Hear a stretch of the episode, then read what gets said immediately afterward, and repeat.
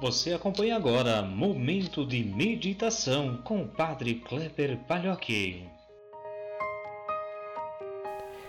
Olá, meu irmão, minha irmã, paz e bem. Hoje, sábado 27 de março de 2021, estamos no último dia antes da Semana Santa e a quaresma então vai chegando ao final. Este tempo foi um tempo bastante bonito, especial, que vai nos conduzindo também à celebração da Páscoa, da ressurreição. A pergunta que pode nos mover para este final de semana, em especial para essa semana que estamos chegando, que é a Semana Santa, nós mudamos algo em nossa vida? E a partir desta pergunta, nos motivemos também a rezar neste dia, colocando nossas intenções, motivações também para rezarmos juntos. Rezemos. Ó Deus, vós sempre cuidais da salvação dos homens e nesta quaresma nos alegrais com graças mais copiosas. Considerai com bondade aqueles que escolhestes para que a vossa proteção paterna acompanhe os que se preparam para o batismo e guarde os que já foram batizados. Por nosso Senhor Jesus Cristo, vosso Filho, na unidade do Espírito Santo. Amém. O evangelho que nós rezamos hoje é de João, capítulo 11, versículos 45 a 56. Naquele tempo, muitos dos judeus que tinham ido à casa de Maria e viram o que Jesus fizera creram nele. Alguns, porém, foram ter com os fariseus e contaram o que Jesus tinha feito. Então os sumos sacerdotes e os fariseus reuniram o conselho e disseram: O que faremos? Este homem realiza muitos sinais. Se deixamos que ele continue assim, todos vão acreditar nele e virão os romanos e destruirão o nosso lugar santo e a nossa nação. Um deles, chamado Caifás, sumo sacerdote em função naquele ano, disse: Vós não entendeis nada. Não percebeis que é melhor um só morrer pelo povo do que perecer a nação inteira? Caifás não falou isso por si mesmo. Sendo um sumo sacerdote em função naquele ano, profetizou que Jesus iria morrer pela nação. E não só pela nação, mas também para reunir os filhos de Deus dispersos partir desse dia, as autoridades judaicas tomaram a decisão de matar Jesus. Por isso, Jesus não andava mais em público no meio dos judeus. Retirou-se para uma região perto do deserto, para uma cidade chamada Efraim. Ali permaneceu com os seus discípulos. A Páscoa dos judeus estava próxima. Muita gente do campo tinha subido a Jerusalém para se purificar antes da Páscoa. Procuravam Jesus e, ao reunirem-se no templo, comentavam entre si: que vos parece? Será que ele não vem para a festa?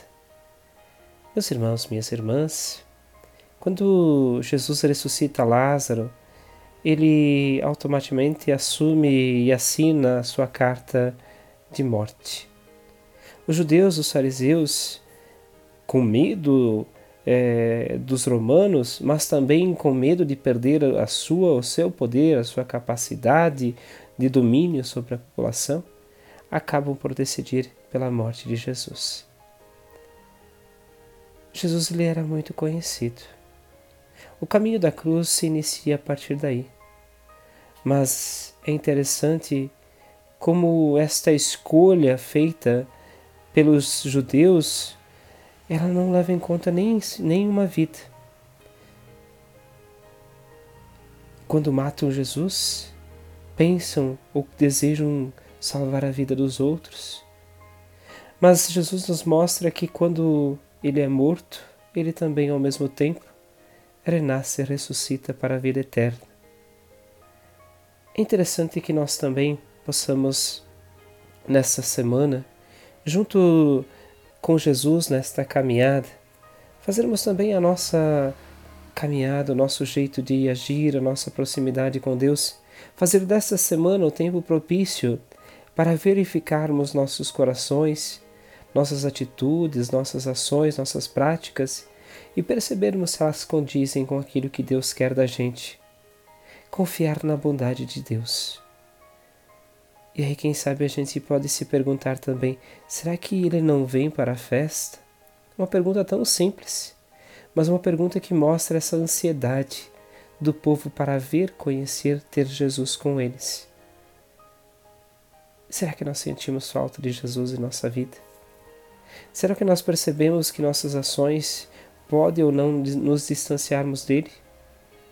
Amanhã nós celebraremos a festa de Domingo de Ramos, a Paixão, a abertura da porta da Semana Santa.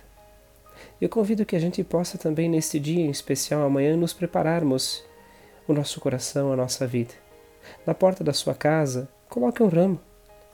Durante a oração da manhã, vou deixar também para vocês uma bênção, para vocês juntos darem esses ramos.